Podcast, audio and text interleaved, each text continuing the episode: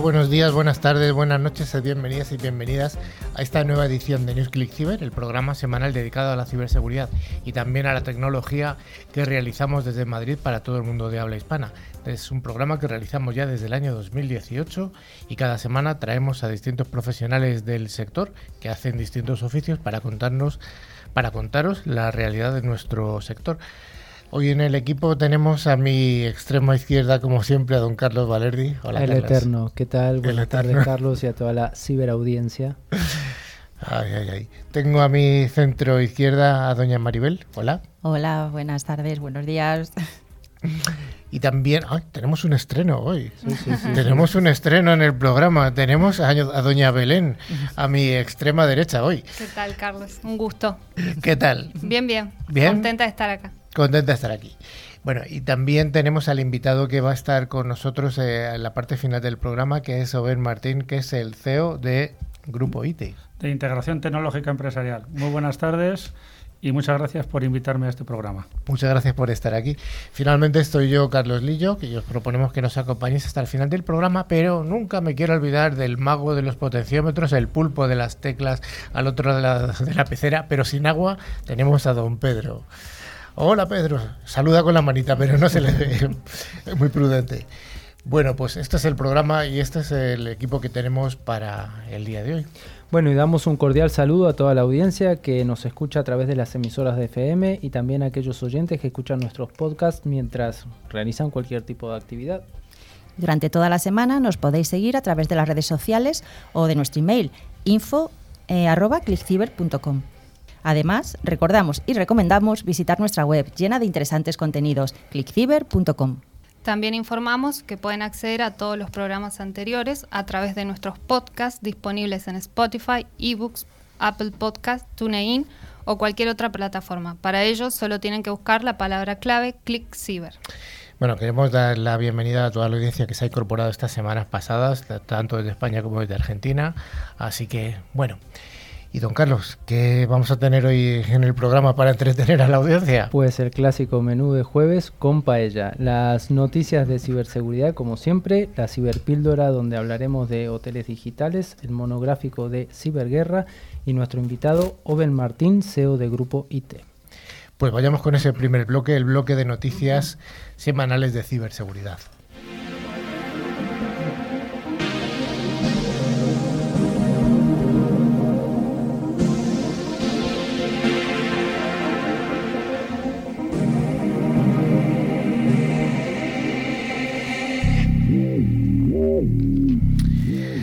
Pues como todas las semanas damos las gracias a Netscope, solución tecnológica que protege los entornos cloud por traernos esta sección de noticias y la primera de ellas nos habla de un ataque cibernético que ha apagado Internet de todo el ejército de Ucrania. Maribel. Pues sí, el tráfico web de Telecom, el principal proveedor de servicios de Internet de Ucrania, se vio interrumpido durante la tarde de este lunes, lo que provocó uno de los cortes de Internet más generalizados en el país desde que el mes pasado inició la invasión rusa en territorio ucraniano. Los funcionarios del gobierno ucraniano atribuyeron la interrupción a un ciberataque presuntamente desplegado por el ejército ruso. Según las cifras más recientes disponibles, Telecom ocupa el séptimo lugar entre los proveedores ucranianos en términos del volumen de tráfico que circula, según señaló a través de Twitter la, Autoridad Ucraniana de Comunicaciones Especiales y Protección de la Información. Hoy el enemigo lanzó un poderoso ataque cibernético contra la infraestructura de TI de Ucar Telecom. La reanudación de los servicios está en marcha. Algunos monitores de red global, incluidos NetBlocks y Kentic confirmaron las interrupciones de tráfico que involucraron a esta compañía durante el lunes, indicando este 28 de marzo, un gran ataque cibernético contra el proveedor nacional de Ucrania, Telecom, desencadenó una interrupción extendida de la red a escala nacional. El incidente se ha intensificado progresivamente durante el día. Uker Telecom confirmó que esta situación, descrita como una serie de problemas técnicos, afectó a la mayoría de sus usuarios, aunque ya están trabajando para restablecer sus servicios a la normalidad. Operando originalmente como una empresa estatal, Telecom es propiedad actual de Rinat Akhmetov, la persona más rica de Ucrania, y brinda servicio a unos 200.000 suscriptores, especialmente en zonas rurales. Poco antes de este ataque, el director técnico de Uker Telecom mencionó que miles de empleados de la compañía estaban trabajando como soporte técnico ante los severos daños que los bombardeos rusos han causado en su infraestructura. Esta no es la única compañía de telecomunicaciones ucranianas que ha sufrido ataques similares. Triolan, un colectivo ucraniano de proveedores de servicios de Internet, sufrió una interrupción más extensa a inicios de marzo, por lo que tomó más de 10 días restablecer sus servicios a los niveles normales. Bueno, pues hasta aquí esta noticia es eh, la persona más rica de Ucrania, ¿eh? el dueño de esta operadora. ¿eh? Interesante, interesante. Seguimos con Sekin.com que se ha posicionado contra la guerra y proporciona ayudas a sus empleados ucranianos. Bueno, así es, la plataforma de citas de alto standing ha proporcionado fondos y suministros a todos los empleados ucranianos y a sus familias y ha detenido todo el tráfico ruso hacia el sitio web para reflejar todo su apoyo a Ucrania. Seeking.com, la app de citas de alto standing, como mencionábamos, se ha pronunciado sobre la situación en Ucrania, adoptando una postura firme contra la guerra en nombre de sus 30 em-, empleados que se han visto obligados a desplazarse. Rubén Buell, CEO de Sekin, ha declarado que se siente aliviado de informar que estamos en contacto permanente con los miembros de nuestro equipo ucraniano y que todos ellos están a salvo. Dice, nuestros trabajadores han tenido que separarse de sus familias y dejar atrás sus hogares durante este conflicto para mantener a sus seres queridos a salvo y seguimos apoyándoles en todo lo posible. A pesar de los 250.000 miembros rusos, Seeking.com ha considerado oportuno bloquear todo el tráfico ruso a su web el fundador de Seeking, gran defensor del pueblo ucraniano, se ha manifestado con respecto a la guerra y sobre los esfuerzos de Seeking para ayudar tanto a su personal como a la comunidad en general. Como empresa siempre hemos tenido clara nuestra postura. Seeking es la aspiración a descubrir algo mejor. En tiempos como este es más importante que nunca ser bondadosos y valorar a los que queremos, añade Brandon Way, CEO de Seeking. En línea con esta filosofía, Seeking.com tiene la intención de ofrecer un sistema por el que los usuarios podrán donar para ayudar a los afectados por la guerra, animando a sus usuarios a colaborar de la manera que puedan. Bueno, pues haya estado Seeking y sus citas de alto standing, que no sé a qué me suena eso, ¿eh? no sé, me suena un poco raro. Bueno, un colapso informático en España eh, provocado desde Rusia. Parece ser que tenemos miedo y esto está haciendo que el gobierno invierta hasta 1.200 millones de euros en ciberseguridad, una cantidad más que interesante. Sí, es que el miedo a que Rusia lance un ataque informático capaz de generar un colapso informático que paralice la actividad de las principales empresas españolas está encima de la mesa. Por eso el Gobierno ha aprobado esta semana un paquete de 1.200 millones de euros en un plan especial de ciberseguridad y por eso los expertos del Centro Criptológico Nacional, adscrito al Servicio Secreto Español, tratan de predecir una amenaza cada vez más palpable, que los hackers adscritos al gobierno ruso sean capaces de lanzar un ataque de día cero que colapse todos los sistemas informáticos de los países que envían armas a Ucrania. Sobre esto aparecería la primera pregunta. ¿Qué es un ataque de día cero y por qué? ¿Por qué puede ser tan dañino, Belén? Eh, en el sector de la seguridad informática se conoce como ataque Zero Day aquel que utiliza una vulnerabilidad que todavía no ha sido detectada por los usuarios y programadores de un servicio concreto, una brecha en la que los expertos en seguridad informática han tenido cero días de trabajo. Por norma general, en el escalafón más bajo en este tipo de piraterías están los equipos dedicados a explotar vulnerabilidades ya conocidas y descubiertas y explotadas por otros hackers. Lo que hacen estos ciberdelincuentes es aprender los agujeros de seguridad publicados en la red, a veces incluso por las propias empresas en sus parches y actualizaciones, y buscar a usuarios de esos programas que no hayan actualizado todavía para poder infectarlos con ese mismo método. Maribel, ya, pero ¿qué me cuentas de los sistemas operativos y de los populares navegadores? Bueno, pues en un segundo escalafón, mucho más especializado, están los equipos capaces de analizar el código de un programa y encontrar una brecha donde nadie antes la había visto. Cuanto más utilizado es el programa, más valioso es el exploit, como se conoce en el argot, para los ciberdelincuentes que llegan a venderlo en el mercado negro a otros grupos o a explotarlo en su beneficio en exclusiva. Cuando ese exploit se descubre y se conoce, las empresas de seguridad lanzan una alerta. Los informáticos crean parches contra él, se devalúa y pasa a la fase anterior, donde otros piratas tratan de beneficiarse de él al descuido. Así, es común que los grandes equipos de ciberdelincuentes peinen los programas informáticos más utilizados en el mundo para encontrar agujeros de seguridad que les hagan millonarios. El miedo de los servicios de inteligencia occidentales es que Rusia haga, uno de algún, haga de algún agujero de este tipo, detectado por sus informáticos en un trabajo silencioso, desarrollado durante años, pero no por los ingenieros en ciberseguridad para provocar un colapso sobre las empresas o los servicios básicos de los países que han apoyado de forma directa a Ucrania. Ante esto hay tres objetivos básicos para vigilar, los sistemas operativos, los programas de ofimática más utilizados en cualquier PC de sobremesa y sobre todo los navegadores que son de implantación masiva y la primera línea de contacto con los archivos que viajan por la red. Hay antecedentes de ataques de día cero sobre programas de uso masivos atribuidos a ciberdelincuentes vinculados con el gobierno ruso. Fue durante 2017 cuando el paquete de ofimática de Microsoft, uno de los programas más distribuidos del mundo, comenzó a sufrir ataques de este tipo. Uno de ellos se utilizó para infectar las máquinas con el troyano Felix Root, que, que lanzaba ya entonces una campaña de ciberataque contra Ucrania. En aquel caso, el troyano se distribuyó por medio de archivos .rtf de texto enriquecido en ruso, por lo que se vinculó con la estrategia a los servicios secretos del país sin confirmación oficial alguna. Don Carlos Valerdi, ¿cómo se pueden detectar ataques de día cero?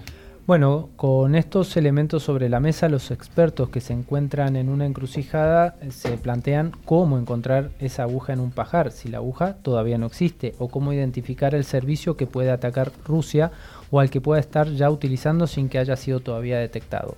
El trabajo en este caso se hace por partida doble. Por un lado está la prevención para este y otros ataques y por otro el intento de adelantarse a estos movimientos de los ciberdelincuentes. Para prever un ataque de este tipo, los expertos en seguridad informática utilizan un método combinado que analiza distintos aspectos dentro del código de un programa.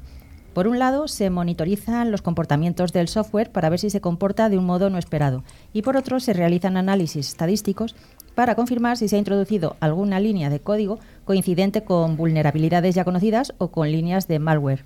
Es lo que se conoce como análisis heurístico, un proceso capaz de identificar amenazas de forma proactiva y sin necesidad de tener lo que los expertos conocen como la firma de un virus o un código malicioso, es decir, el código clave con el que trabaja que ya es conocido. Bueno, pues vamos ahora con una noticia de vulnerabilidad. Siempre toca alguna en el programa y en este caso hablamos de una vulnerabilidad crítica en software firewall que permite la ejecución remota de código. Bueno, Sophos, este fabricante conocido de ciberseguridad, ha corregido una vulnerabilidad crítica en su producto Sophos Firewall que permite la ejecución de código remoto o RCE. Rastreada como CVE 2022-1040, la vulnerabilidad de omisión de autenticación existe en las áreas del portal de usuario y administración web del Sophos Firewall. El viernes, Sophos reveló una vulnerabilidad crítica de ejecución remota de código que afectaba las versiones 18.5 MR3 y anteriores de Sophos Firewall, eh, para que la empresa, para las que la empresa pues lanzó revisiones. Eh, asignado CVE 2022-1040 con una puntuación de 9,8. La vulnerabilidad permite a un atacante remoto poder acceder al portal de usuarios del cortafuegos o a la interfaz web admin para eludir la autenticación y ejecutar código arbitrario. La vulnerabilidad fue informada responsablemente a Sophos por un investigador de seguridad externo anónimo a través del programa de recompensas por errores de la empresa. Para abordar la falla, Sophos lanzó revisiones que de forma predeterminada deberían llegar a la mayoría de las instancias automáticamente. Según el fabricante, ha dicho que no se requiere ninguna acción para los clientes de Sophos Firewall, con la función permitir la instalación automática de revisiones habilitada. Habilitado es la configuración predeterminada. Sin embargo, el aviso de seguridad implica que algunas versiones anteriores y productos al final de su vida útil puedan necesitar una acción manual. Como solución general contra la vulnerabilidad, la empresa aconseja a los clientes que aseguren sus interfaces de portal de usuario y web admin.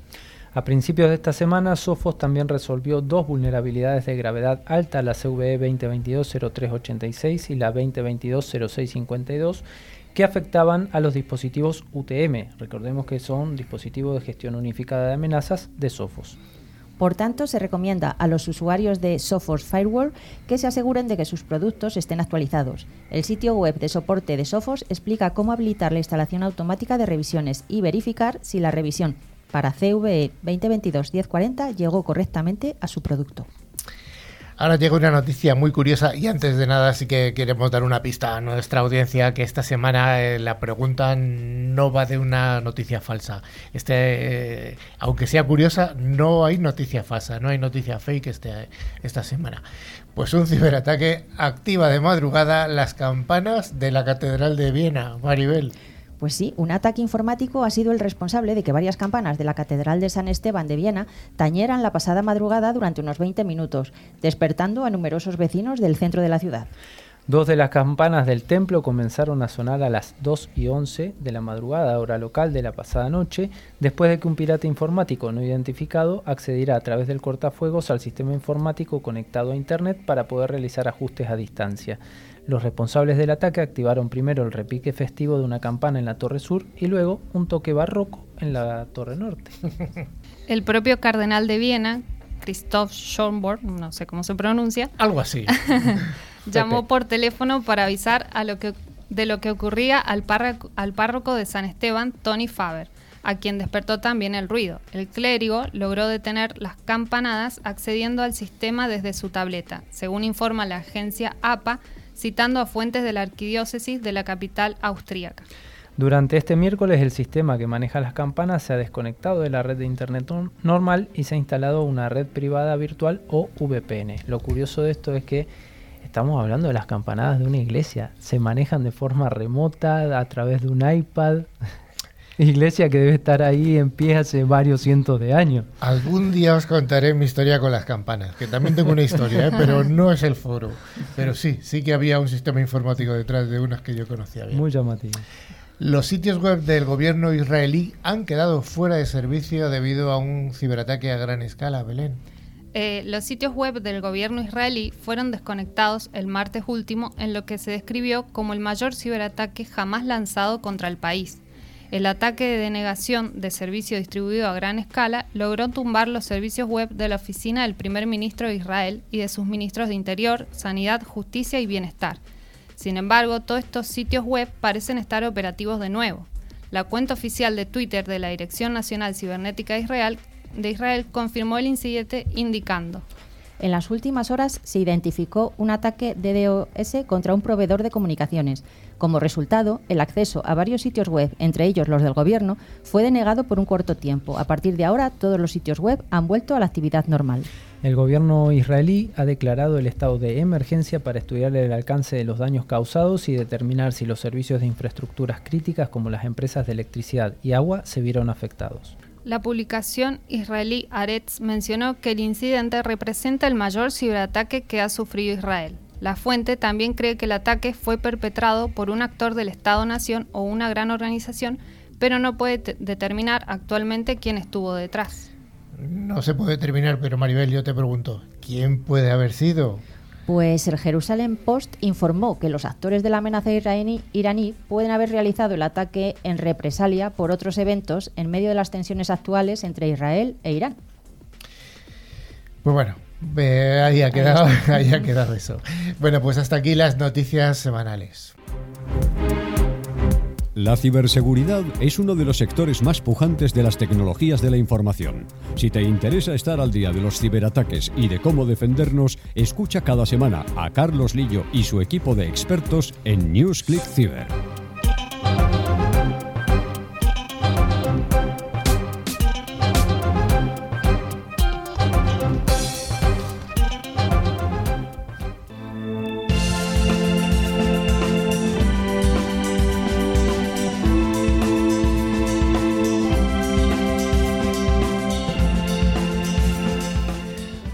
Pues una de las misiones que tenemos en NewsClick Cyber es la difusión de distintos conceptos tecnológicos o bien de iniciativas tecnológicas. Gracias a LOT, solución tecnológica que asegura el rendimiento de las aplicaciones más importantes, hoy vamos a hablar de una cosa muy curiosa y para esto tenemos un invitado que se llama Álvaro Arroyal. Vamos a hablar de lo que es un hotel digital, señores y señores, un hotel digital. Hola Álvaro, ¿qué tal estás? Hola, buenas, ¿me escucháis? Perfecto, alto y claro. Genial, genial. Buenas tardes, Oye, ¿qué tal? ¿qué es esto de un hotel digital?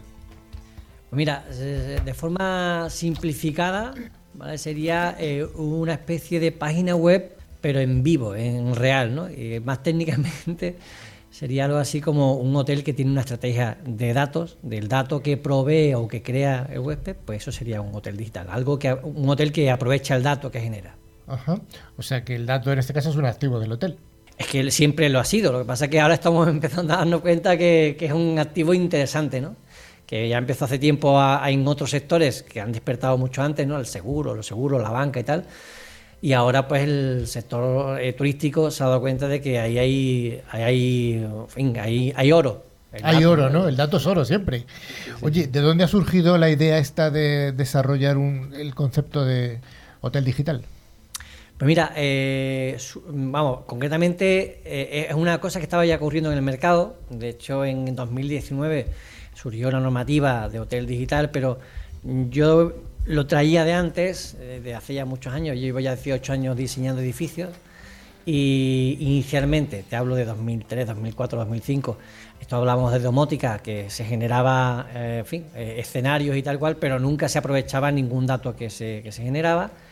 Más adelante empecé ya a trabajar con proyectos de Big Data y hace, hace cuatro años empecé a trabajar con una empresa, a colaborar con una empresa que estaban especializados en, en sacarle rentabilidad al dato mediante machine learning y tal en, distintos sectores. bueno, ellos estaban en, tanto en logística como en banca, como en tal. ¿no? Y ahí es donde realmente empecé a aprender cómo el dato, desde el punto de vista del objetivo, porque al fin y al cabo un dato en sí no aporta, sino es, es como te ayuda ¿no? a, a, cumplir tu objetivo, cómo ese dato, bien tratado, bien, bien tomado, te ayudaba a muchos sectores, en cualquier, o sea, a problemas además muy concretos, porque muchas veces cuando nos ponemos a hablar, con, cuando yo hablo con los clientes y dalo con, con, colaboradores, ¿no? Muchas veces dice, bueno, pues venga, yo te doy mis datos y hace lo que sea. No, no, ¿qué, quieres tú conseguir? ¿no? Y a partir de ahí empezamos a trabajar, ¿no? Pero sí, que, que, esto surgió cuando, cuando empezaron a darse cuenta que el dato aporta una información que no existe en ningún otro sitio. Y eso es el principal valor que, que, se han, que, ha empezado a despertar en el mercado. ¿no? Oye, ¿cuál es el, el, el, valor que aporta al sector el concepto de hotel digital? Pues mira, eh, además el COVID lo ha multiplicado por mucho, por mucho. Eh, el hotel, eh, cuando venían bueno, subiendo los, índices de, ocupación y tal y cual, bueno, pues lo que querían era, mejorar la experiencia. Y, en ese sentido, cuando se habla de mejorar la experiencia, pues el dato le aportaba una información interesante. Oye, pues qué experiencia o, qué servicio de los que le ofrecía el, hotel son los más demandados para determinado perfil, ¿no? Porque, bueno, pues, lo interesante del dato es que puedes personalizar la información, que eso fue el potencial más, más, más interesante que, que, explotó en la telefonía, en la banca y tal, ¿no? Entonces, con la mejora de la experiencia, bueno, que esto hablamos de 2019, 2018, oye, pues ahí había ya un interés. Ahora, con el COVID, ya empezamos a hablar ya no solo de mejorar la experiencia, ¿no? sino, oye, ¿cómo puedo mejorar la ocupación de mi hotel? Oye, ¿cómo puedo mejorar el ticket medio por cliente? ¿Cómo puedo optimizar gastos? del hotel porque ahora me preocupa los gastos, cosa que antes preocupaba a algunos hoteles, ahora me preocupa a muchos hoteles. ¿no? Entonces, cuando hablamos de cosas, de problemas concretos, según qué hotel, oye, qué datos tienes? Porque esas otras, ¿no? Ya. Y luego también entiendo que hay un tema de privacidad, además, por ahí, subyacente. Claro, claro, pues estamos hablando siempre de que el dato hay que hacer una anonimización, anonimización del dato, y que por supuesto tiene que pasar por la, por, la, por cumplir la, la ley de, datos, pero como eso ya se da por hecho, ¿vale? lo importante de trabajarlo es cómo aporta estadísticamente, porque al final, cuando se habla de datos, es verdad que, esto es una cosa que le preocupa al usuario final, ¿no? Oye, que entonces yo voy a un hotel y, saben qué es lo que hago. No, no va de eso, ¿no? Aquí el dato interesante, y en, cuestión, en todos los sectores ocurre igual, el dato interesante es el dato estadístico, ¿no? Sí. Oye, si tenemos 3.000 clientes o 10.000 clientes en un año, ¿cómo podemos perfilarlo? ¿A qué grupo pertenece cada uno? Y hablamos de grupo no demográfico, sino por hábitos. ¿A qué hora le gusta levantarse el cliente? ¿Qué servicio le podemos ofrecer a esa hora? De noche, ¿qué, otros servicios son los que más demandan? ¿Y por qué ese servicio y no otro? qué ruido ha hecho que haga que, en determinada, zona del hotel los, clientes estén más descontentos que otros. Ese dato estadístico es el, que interesa en este tipo de, proyectos. ¿no? Álvaro, ¿quiénes son los clientes tipos de hotel digital? Mira, los más avanzados siempre han sido las cadenas, ¿no? las grandes cadenas que van muy lentas, pero sí que, ellos están en, en, la fase más avanzada en el sentido de que han entendido, porque suelen ser la propiedad, los inversores suelen ser gente que, que tienen puestos los ojos en varios sectores y el dato pues es una cosa que, que ya se, se, entiende que, que tienen que ser sí o sí, ¿no? A posteriori, aquellos que están más interesados, pues suelen ser los hoteles, los, los, los estrellas, ¿no? Los hoteles estrellas que, de nicho, los hoteles boutique, que siempre han estado muy preocupados por la, por la experiencia, ¿no? Eh, y, de ahí ya pues vas tirando hacia atrás, por los que quieren optimizar costes y mejorar ingresos. Y si vamos un poquito más para abajo, los que quieren mejorar el ticket. Pero voy, voy hacia atrás en el sentido de que el más básico, más básico, el hotel más básico, que casi el dato como que, que no le importa, es el que quiere ocupar su hotel sea como sea. Y eso le da igual que vengan por Booking, que vengan por TripAdvisor, porque vengan por... que yo quiero ocupar mi hotel. Y ese, el dato casi que no le importa, ¿no? Ya. Oye, eh, por lo que estás contando, yo creo que parte de la tecnología que hay por debajo también se podría utilizar para otro tipo de aplicaciones en, pues entiendo que en hospitales y, probablemente en otro tipo de edificaciones, ¿no? Total, total. Vamos a ver, cuando yo me especialicé en, el hotel, yo venía de diseñar eh, todo tipo de edificios. Eh, la especialización en el hotel viene por, por la complejidad que tiene el customer journey, en este caso del, del cliente del hotel. Pero es cierto que esto se puede aplicar cuando hablamos de eficiencia, imagínate un hospital con los costes de, mantenimiento que tiene aquello, ¿no? Pues evidentemente hay una optimización potente. En edificios de oficina, igualmente, o sea, cualquier tipo de edificio, un, aeropuerto, un juzgado, o sea, cualquier tipo de edificio en definitiva es sensible a, utilizar el dato para mejorar su proceso, claro. O sea, que de alguna manera estamos hablando de aquello que se hablaba hace años de edificios inteligentes o van más allá.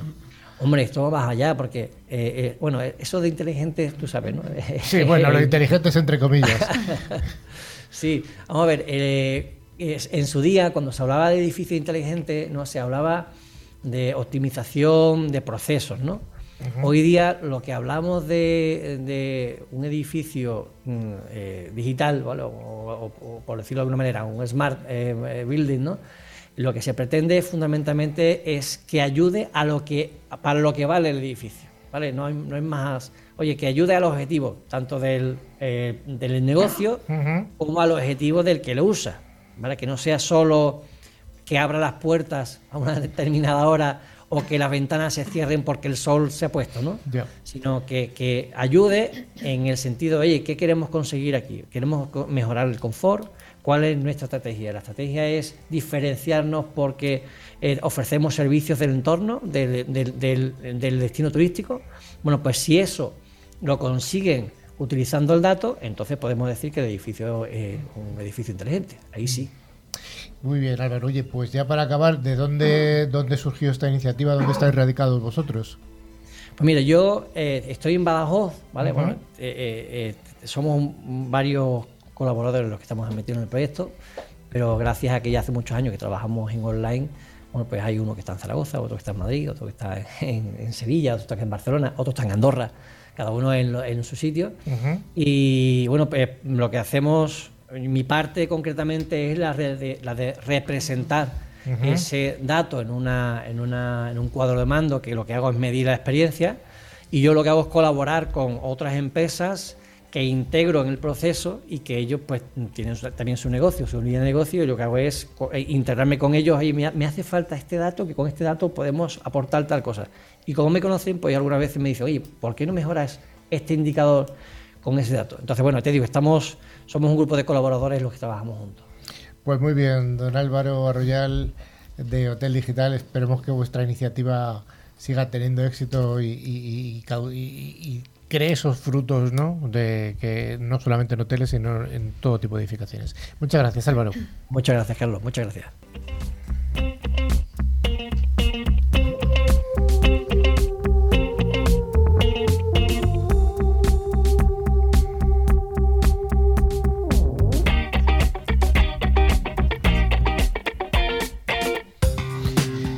Bueno, pues llega el monográfico y eh, esta sección, como todas las semanas, es ofrecida por Forcepoint, fabricante líder en seguridad convergente, con un amplio catálogo de soluciones de ciberseguridad. Y hoy vamos a hablar, como comentabas al principio, Carlos, en, vamos a hablar de, de la ciberguerra y las consecuencias que ha tenido desde el punto de vista de la ciberseguridad. Correcto. Bueno, pues, ¿qué contar? ¿Qué contar? Pues lo primero habría que ver que es una guerra híbrida, ¿no?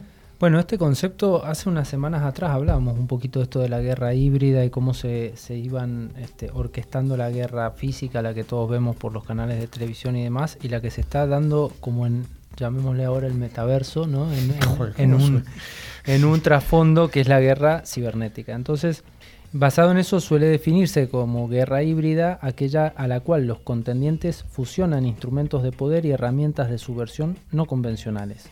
El objetivo de esta mezcla de herramientas cinéticas y tácticas o no cinéticas es optimizar el daño infligido eh, en el oponente. En este tipo de guerra tiene dos características fundamentales. La primera de ellas, eh, o difusa, que resulta la línea entre la guerra y la paz. Y la segunda sería la ambigüedad y dificultad de atribución de las operaciones. Las operaciones militares en el ciberespacio, especialmente contra objetivos de infraestructura crítica o como medio de difusión de campañas de desinformación, encajan perfectamente dentro del concepto de guerra híbrida.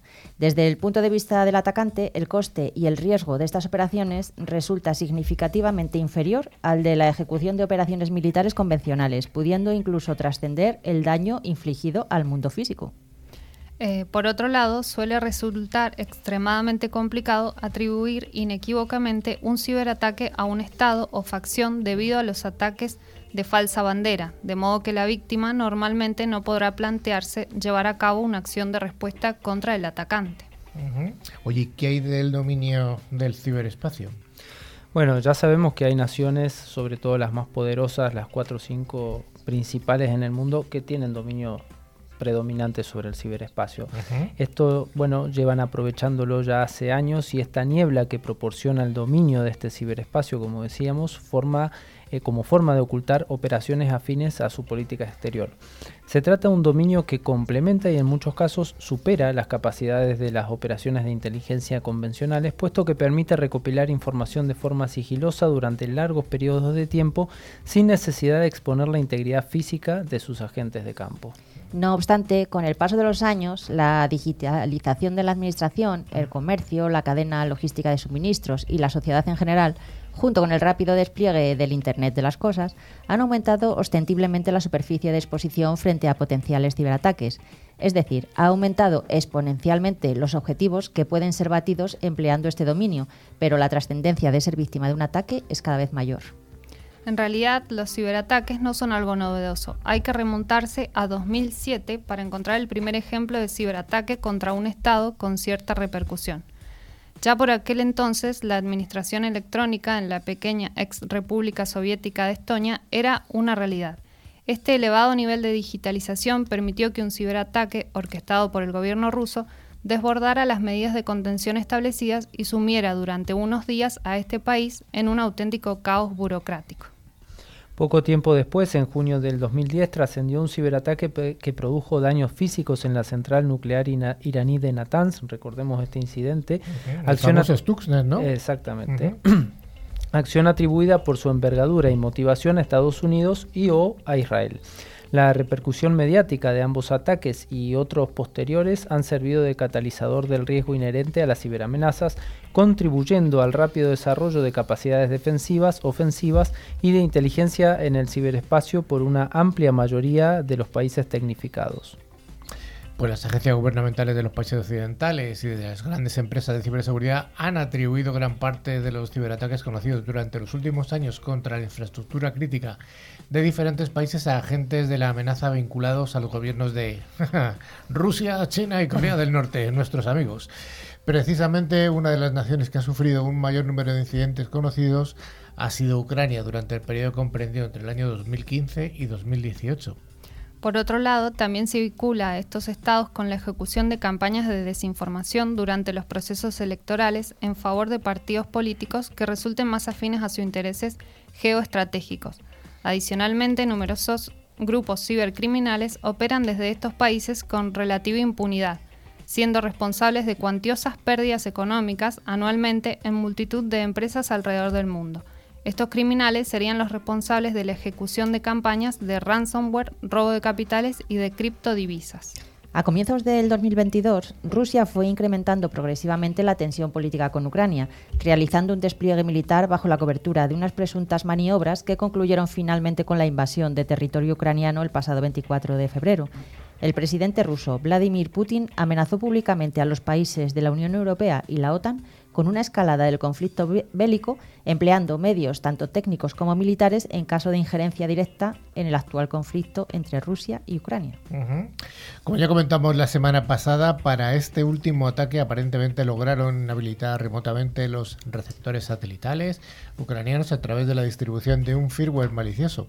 Adicionalmente, como acabamos de contar en las noticias, han logrado degradar la conectividad a Internet en Ucrania a través del principal proveedor de Internet del país, limitando así, por ejemplo, las comunicaciones de los civiles ucranianos con sus compatriotas en el exilio. Por otro lado, los diferentes grupos cibercriminales que operaban en foros de habla rusa en la dark web han ido posicionándose a favor de una u otra facción, pasando a operar como ciberpatriotas y desempeñando o atribuyéndose la comisión de acciones activistas contra intereses del adversario. Entre los objetivos pro-ucranianos se encuentran sistemas e infraestructuras críticas tanto rusas como bielorrusias, rusas llegando a destacar a degradar temporalmente la capacidad de transporte ferroviario de este último país. Conviene destacar que el conocido grupo activista Anonymous y un auténtico ejército de voluntarios multinacional han tomado partido en la vertiente ciber del conflicto en favor de Ucrania. Bueno, hay voces que apuntan a que agentes rusos desplegados eh, están moviendo sus tentáculos, pero también yo creo que esto de alguna manera hay que relacionarlo con las noticias que están saliendo en la prensa generalista de que están saliendo desde 70 a 100 mil eh, informáticos e ingenieros rusos del país. O sea, esto va a ser una desbandada. Ya veremos si le van a quedar suficientes hackers a Rusia para los siguientes ataques. Bueno, pues hasta aquí este monográfico que, que ha estado bastante chulo y, como no, pues a la orden del día.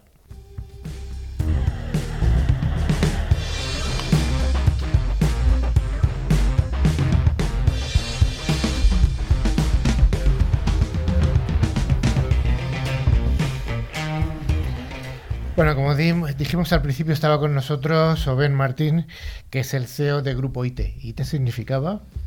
Integración Tecnológica Empresarial. Muy bien. Oye, cuéntanos un poco de los orígenes de IT. Eh, bueno, pues yo os cuento.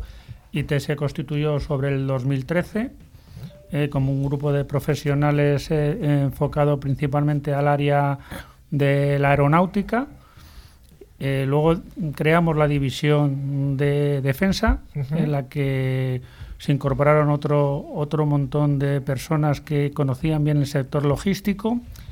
Y la última etapa, eh, hace cinco años, eh, pues montamos el área de ciberseguridad. ¿Cómo no? La ciberseguridad en todas partes. Oye, ¿y cuáles son las unidades de negocio? Aunque ya entiendo que son las que has estado comentando, ¿no? Bueno, las unidades de negocio realmente en principio mm, nos dedicábamos principalmente a la parte aeronáutica, a la parte de desarrollo eh, de, proyectos eh, para los diferentes fabricantes Airbus, Bombardier. Eh, montamos una, delegación en Portugal trabajando para OGMA y para Embraer. Y en la última etapa pues lo hemos dirigido más a la, a la parte de gemelos digitales, a la parte de transformación digital, robótica, sensórica, eh, muy relacionado con la parte de segurización, comunicaciones, segurización, y lo hemos encajado con la parte de, ciberseguridad. ¿Cuál ha sido entonces la evolución, digamos que de la compañía? ¿De algo más industrial, algo más mm, tecnológico, ciberseguridad? Eh, sí, bueno, como te he comentado, empezamos con la aeronáutica, luego entramos en la parte de defensa, la parte de apoyo logístico integral, donde damos soporte pues, a los tres ejércitos, eh, a la Armada, al Ejército del Aire y al Ejército de Tierra. Y bueno, ahí lo que estamos desarrollando es aplicando esta tecnología lo que son los procesos habituales de apoyo logístico. El tema de mantenimiento de, de la flota aérea, el mantenimiento de los, de los barcos y al, mantenimiento de los vehículos y los carros de combate, los que ahora mismo están en Polonia, cerca de Ucrania. ¿Cuáles son los más complicados de todos estos elementos? ¿Hay alguno que destaque por su sensibilidad a fallos? O? Eh, bueno, pues te puedo decir un poco eh, en qué proyectos estamos involucrados al día de hoy, que son tecnológicos. Ahora mismo en lo que es el Ejército de Tierra se está hablando de la Brigada 2035 y del centro logístico que se va a desarrollar en Córdoba, donde de alguna forma quieren trabajar con inteligencia artificial, big data para análisis predictivo de los posibles eh, problemas de mantenimiento. Eso podemos hablar en el ejército de, de, tierra, además de posibles eh, modernizaciones y ampliación de lo que es eh, la vida de los, ah, de los vehículos que ya tienen unos años. Esa modernización de la que se habla de vez en cuando, ¿no? Sí, bueno, es un poco de darle más vida al vehículo para que, para que pueda seguir trabajando. Nosotros, por ejemplo, llevamos el mantenimiento de los carros de ingenieros, del Ejército de Tierra, donde están los vehículos lanzapuentes, los vehículos de zapadores y los vehículos de rescate. Y, ahí, por ejemplo, estamos. Eh, bueno, ahora los han desplazado a Polonia para dar apoyo a, a, lo que es Ucrania, a la guerra de Ucrania y bueno, con muy buenos resultados. Y estamos planteando pues hacer upgrade, o sea, modernización de los sistemas para poder que bueno que tengan una vida de otros 10 años. Otros 10 años, ¿no? O sea, que, son estos son eh, equipos que cuestan un dinero y si les alargas la vida de 10 años realmente es un ahorro importante. ahora parece que los que, el ministerio va a dar más fondos a, lo que es la parte de defensa, con lo cual pues se podrán desarrollar o comprar equipos nuevos, pero al día de hoy eh, defensa tenía un presupuesto muy ajustado y lo que al final se ha podido defender con, con poco dinero hasta donde ha podido llegar. O sea, lo que estamos hablando es el plan este de la OTAN de aumentar el los presupuestos de defensa en todos los países, que sí, que tiene un impacto real en la industria, ¿verdad? Eh, totalmente, vamos. Ahí se estaba prometiendo que llegara al 2% y creo que bueno que ya con lo que se está pasando en el mundo, pues creo que el compromiso de España pues se va a poder cumplir. Eh, te cuento en tierra, en, aire, pues eh, estamos haciendo mantenimiento de los motores del F5, que es otro otro mm, avión que se le está alargando la vida. ¿eh? Estos son muy antiguos ya, ¿no? Pues tienen, ya, ya, les han hecho dos overhaul, ya les han alargado la vida y ahora se quieren, pues eso, aguantar otros 10 años más hasta que venga el sustituto. Y bueno, ahí también estamos participando en, esa, en ese desarrollo. ¿no? Y luego en la Armada, pues eh, trabajamos tanto para Navantia, que prácticamente es como una, un brazo ejecutor de, de, la Armada y ahí tenemos productos que hemos eh, integrado dentro de lo que es la fragata F-110, eh, aplicándoles el gemelo digital y todo el tema de segurización. ¿Qué, ¿Qué, es el gemelo digital? Que no me quiero quedar con la curiosidad. Pues el gemelo digital, el que ahora está muy de moda, es intentar replicar gráficamente lo que es un, un sistema en operación y que se pueda mm, ver eh, los problemas, o sea, se puedan prever los problemas que puedan suceder en, el, en, cualquier sistema de armas con anterioridad y que se puedan de alguna forma monitorizar y, prever y, que bueno que se puedan mantener. va más allá de los simuladores, ¿no? Sí, sí, más allá de los simuladores, sí. O sea, es una toda la estructura de un barco, de un avión, sí. parametrizada de tal forma que se pueda ver como ante cualquier fallo qué es lo que, lo que se puede hacer. ¿Qué es lo que se puede hacer? ¿De dónde viene y, y, cómo evitarlo? Porque vas, lo, lo vas, eh, como digo yo, enseñando con, con inteligencia artificial, eh, artificial, y Big Data para que puedas prever ese posible problema antes de que se pueda ocasionar. Has hablado también que desde hace cinco años Grupo IT está desarrollando la actividad de la ciberseguridad. Nosotros somos un programa de ciberseguridad, aunque esto que, has contado también nos parece muy interesante y, distinto de lo que se suele contar aquí. Pero bueno, ¿cuáles son los objetivos estratégicos de IT en el mercado de la ciberseguridad? Mm, bueno, dentro de, eh, lo que es la integración tecnológica la división de ciberseguridad, eh, bueno, nos, eh, la, la barrera de entrada que teníamos hace cinco años cuando empezamos, pues ya la hemos superado. O sea, veníamos con, como digo yo, con el apadrinaje de, trabajar en el, área de defensa y nos abrió puertas, pero bueno, nos ha costado bastante posicionarnos ahora mismo donde, donde estamos. Eh, nos hemos eh, mm, volcado o especializado lo que es en la parte de, de seguridad industrial, sea, lo que es eh, infraestructuras críticas, tanto en el sector de aguas como en el sector de puertos del Estado y centrales nucleares. Estamos colaborando pues, con el CCN o con, con INCIBE en proyectos eh, de desarrollo de herramientas para poder eh, análisis de vulnerabilidades, análisis de riesgo de sistemas de sistemas. Y, bueno, y luego también hemos abierto lo que es el área de inteligencia, inteligencia competitiva e inteligencia estratégica, donde bueno, de alguna forma estamos lanzando ahora esa actividad y creo que tenemos bastantes buenos resultados. Entre tus clientes están, pues has hablado de desde administraciones públicas, Ministerio de Defensa en general, a fabricantes tipo Navantia y otro tipo de infraestructuras críticas. ¿Cuáles son las características de las soluciones de seguridad tanto para servicios esenciales como para estas infraestructuras críticas? Bueno, mm, eh, para tanto para puertos como para centrales nucleares hemos hecho un TechBen, que es para poder simular unos ataques a, las diferentes infraestructuras críticas y ver mm, cómo se comportan o, de dónde viene el origen y el tipo de ataques. Eh, hemos trabajado mucho en el sistema de aguas, haciendo segurización y soporte 24 x 7. Te podría decir, tenemos un área de GRC, de consultoría donde ayudamos a las empresas a certificarse en el Esquema Nacional de Seguridad, en la 27.000, en la 20.000. Sí.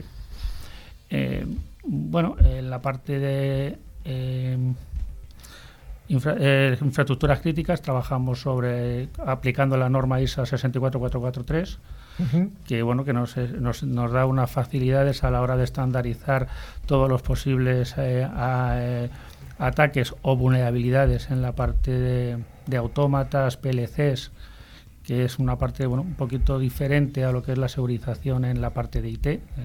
Sí. Y bueno, poco más os puedo contar. Oye, em, ¿en qué proyectos eh, trabajáis con organismos relacionados con la ciberseguridad en España? Estoy hablando de INCIBE, CCN, que lo has comentado ya someramente. Mm, sí, bueno, con el CCN recientemente nos hemos certificado en la herramienta Carla. Sí, y estamos, una de las chicas del CCN, ¿no? Sí, una de las chicas del CCN y en la parte y bueno y estamos eh, internamente estamos desarrollando una herramienta de análisis de riesgo basado sobre Pilar. Para, Otra de las chicas. Para poder eh, eh, atacar lo que es la parte de OT, auditoría de, sistemas de sistemas. Esto de las chicas de CCN, para los que no estén muy versados en, en, la materia, es que el CCN tiene una colección de, productos y siempre les pone un nombre de mujer. Pues Carla, Pilar, Carmen. Sí, sí, cada uno tiene un nombre, entonces, bueno, pues es, es, curioso. Em, IT es una de las empresas certificadas, como has comentado, para, para ofrecer la solución Carla, que es un, eh, bueno, pues Carla al final acaba siendo un gestor de derechos de información digital. ¿Qué papel ha desempeñado IT en el desarrollo de, Carla? Eh, bueno, realmente Carla es una herramienta que está basada sobre otra herramienta que, que, se llama Silpat. Que se llama Silpat. Eh, y nosotros lo que estamos es desarrollando e implantándola pues, en los ministerios o en las empresas privadas y ahora bueno estamos intentando llegar a acuerdos con ciertas empresas de cierto nivel para poder desarrollarlo con más potencia. Sí, porque las eh, este, eh, este nombre de productos que decíamos que tenían nombre de mujer siempre son para implantación en las administraciones públicas, eh, o preferentemente. Sí, bueno, el producto lo genera el CCN, realmente no tiene coste para la administración pública y lo único que la administración hace y hacemos nosotros es la implementación y el mantenimiento de esas herramientas. Volviendo un poco a la parte más de defensa y de cuerpo de seguridad del Estado, ¿qué tipo de, proyectos estáis ahora elaborando? ¿Dónde mm. estáis ahí embarrados? Hay cosas que no se pueden contar. Bueno, de las que puedes contar. no, principalmente ahora lo que estamos es trabajando muy de la mano de la Armada para poder desarrollar aplicaciones eh, eh, un poco enfocadas a sus necesidades. ¿no? Y bueno, no te puedo contar mucho más porque bueno, son, temas que no se pueden contar. son más delicados. más delicados que... Eh, dentro del grupo ITE, ¿la parte de ciberseguridad es todavía pequeña respecto al resto de negocios? O? Vamos, para, te voy a dar unas cifras. Eh, ahora mismo eh, ITE está facturando unos 13, este año 14 millones de euros y somos unos eh, ciento, digo, 180 empleados. Y bueno, y la parte de ciberseguridad estamos hablando de 20 personas. O sea que es, relevante, pero no es, no es la parte más pequeña. No es la parte La principal facturación viene del ámbito del apoyo logístico integral. Del apoyo logístico.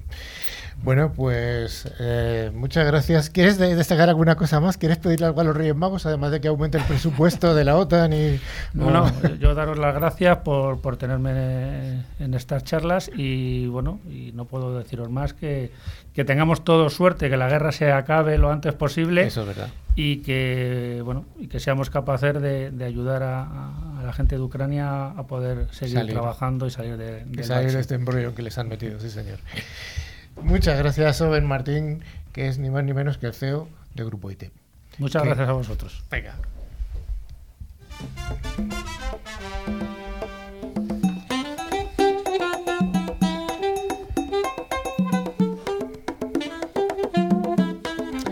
Ya llegamos, ya llegamos al final del programa y vamos a hacer como todas las semanas un habitual concurso en el que gracias a Tres Micros vamos a sortear dos licencias anuales, cada una válida para tres dispositivos, a las dos personas que acierten la pregunta y además resulten ganadores.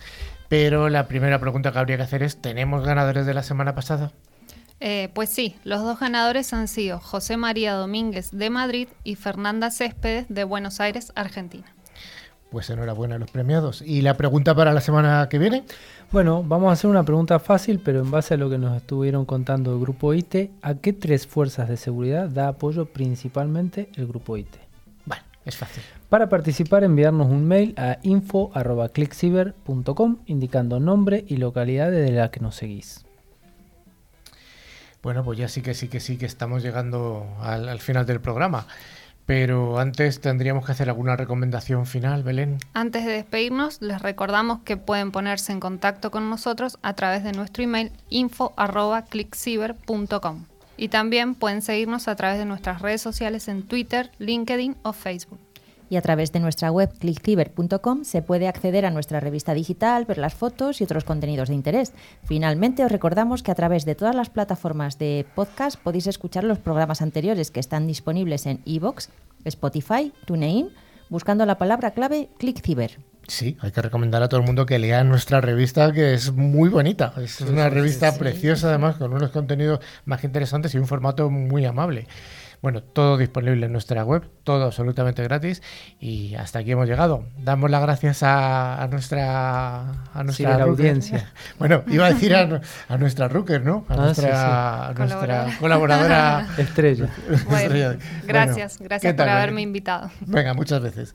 Hasta luego a don Carlos. Hasta luego, hasta la próxima semana, si Dios quiere. Maribel, hasta la próxima vez. Hasta otro día. Y también, Owen, muchas gracias por haber estado. Que te las has pasado bien, ¿no? Bueno, sí, un poco nervioso porque no tengo mucha costumbre, pero vamos, muchas gracias a vosotros y esperemos que me invitéis en otra ocasión. Claro que sí, pues nos vemos y nos escuchamos en siete días aquí en News Click Ciber.